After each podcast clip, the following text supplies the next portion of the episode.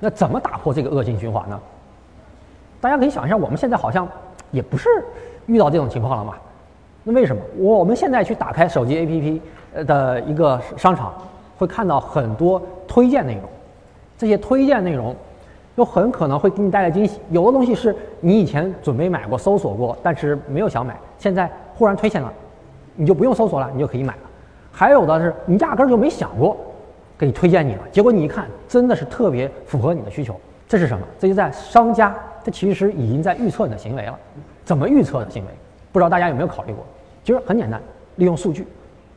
数据来了！利用数据，这些数据呢，最简单的利用方法就是我去看你的搜索的呃历史情况。你经常搜袜子，那我就给你推荐袜子嘛，这是最简单的。这还是在第一层，还有第二层。第二层是什么？就是假如说你真的没在我这买过袜子，你买过其他东西啊？你买过玩具？买过这个身上的文化衫，我通过这些数据分析出来，哎，你这个人呢还挺喜欢个性的，还是一个年轻人。你虽然没有买过袜子，但是我去看一看，在我们平台其他人跟你类似的这样的人，他们买过什么袜子，把他们的东西推荐给你。这个时候，你是不是就能呃感觉到他其实是懂我的，他能给我预测了我的行为，去帮我推荐了。那这个好处啊，不光是对普通消费者，对商家也好呀。以前你想啊，卖袜子。我卖的是这种特别潮的袜子，但是呢，我不得已还要跟那些卖给爷爷奶奶袜子的那些商家去产生竞争。嗯，就最简单的广告竞价，我买广告，我买的这个人分不清楚是老年人还是年轻人，我只能全买。最后呢，就是钱就浪费掉了。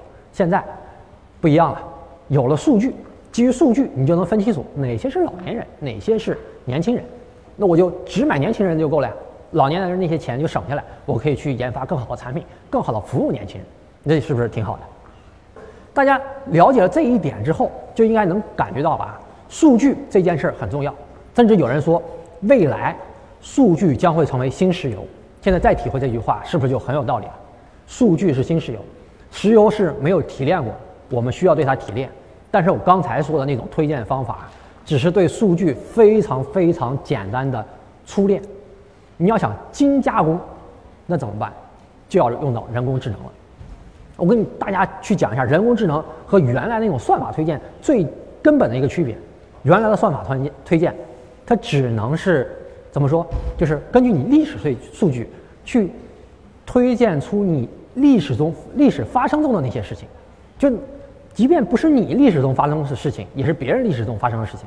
而有了 AI 就不一样了，AI 它的这个智能体现在哪？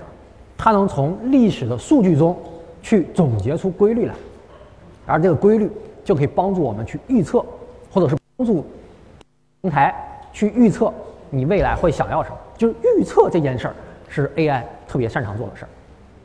那这个事儿呢，我再给大家举一个例子，大家就能体会到了啊。冰箱，假如说我要买冰箱，大家有这样体验啊？去打开 APP，就是去购物 APP，然后去想买东西的时候。它有的时候的确是会给你带来惊喜，但有的时候它会显得非常的笨。这个笨体现在体现在哪呢？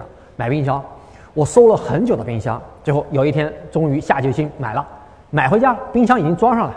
这时候你再打开这个软件，发现它还是给你推荐的冰箱。你想啊，一个冰箱啊，它可能是几年、十几年都不见得换的，你再给我推荐冰箱，那不就浪费了吗？你花了这个广告钱，不就真的是呃彻彻底底的打水漂了？你要是有了 AI 这件事儿，就不是那么简单了。你看最简单、最基础的，他肯定能知道你买了冰箱，你未来一段时间不会买冰箱了嘛？所以说，我就给你推荐的其他的商品，不给你推荐冰箱这个内容。这还是在最简单的一层。那接下来呢？他会去预测你买了冰箱，你接下来会看会买啥？他通过数据，他能分析出，哎，你这个人呢，还挺爱吃夜宵的。于是。他就把速冻水饺推荐给你，你看完以后觉得很不错，下单买了，这个就完了吗？AI 的功能还没完，它可能接下来要做的事儿是继续预测，预测你大概多长时间能把它吃完。假如说你一个月能吃完，它会提前几天再给你去推送，说你该下单买速冻水饺了。这个时候你一看，哎，不错呀，我买了吧？一下单，就接上了嘛，就不会等的是你已经吃完了，等到想饿了再吃的时候没有，还要再下单，就不会出现这种情况。这个就是 AI 体现出来的好处，这是对消费者的啊，对商家依然是好处非常多。就最简单的，还是现在你买这个速冻水饺的人，代表他喜欢，这个人群就能分成两类了。一类你刚买完的这一类人，我就不会去花钱买他的广告了；而另外一类是他已经很长一段时间，估计快吃完了，那这部分我多花点钱买他的广告嘛。所以最后下来还是竞争会变得没那么激烈，会把成本降得更低，这对商家也有好处。你看这个双方利好，那到最后讲到这儿，我们是不是会产生一种感觉？我们把 AI 直接任命为我们的购物助理师，所有的事交给他，我们很多事儿就不用操心了。我们怎么会想到两一个月之后我的速冻水饺就没了呢？交给 AI 完全可以搞定，是不是这样就够了呢？是不是这样是特别美满的？没有那么容易。我给大家举一个不是购物的例子啊，大家应该有体会。刷抖音，不知道大家有没有这种体体验啊？就是明明知道作业要写不完了，但是忍不住刷一遍，再刷一个，再刷一个。明明知道应该有花更多的时间去复习一下，这样子期末能考个好成绩，不论是自己开心，家里人也开心，但是你就是忍不住打开，这是为什么？这是因为啊，这些平台他们想要盈利，他们核心就是要吸引住你的注意力，让你不停的刷。那最后怎么做呢？他们利用数据去分析出大家最喜欢什么，最经不起的诱惑那个东西是啥，把那些东西推给你。让你忍不住的想再看、再看、再看。你像抖音这个还好嘛，就是吸引吸引你的眼球。那如果是这件事儿交给了 AI，让 AI 去管理我们的购物车，那就没那么简单了。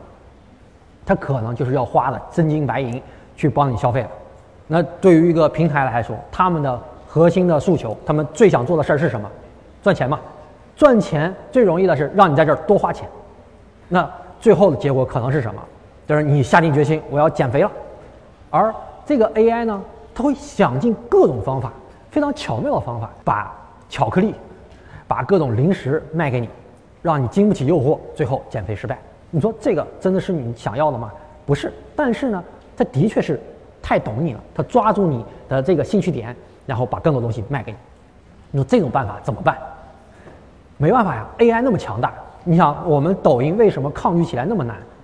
这还是普通的算法，如果加上 AI 更强大的 AI，那是不是更难去抵抗了？那怎么办？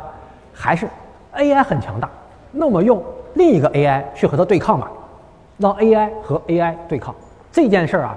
虽然现在是我开了一个脑洞，但是这是有来源的，这个来源来自于就这个对抗生成网络，它是人工智能智能里面非常重要的一一个呃算法。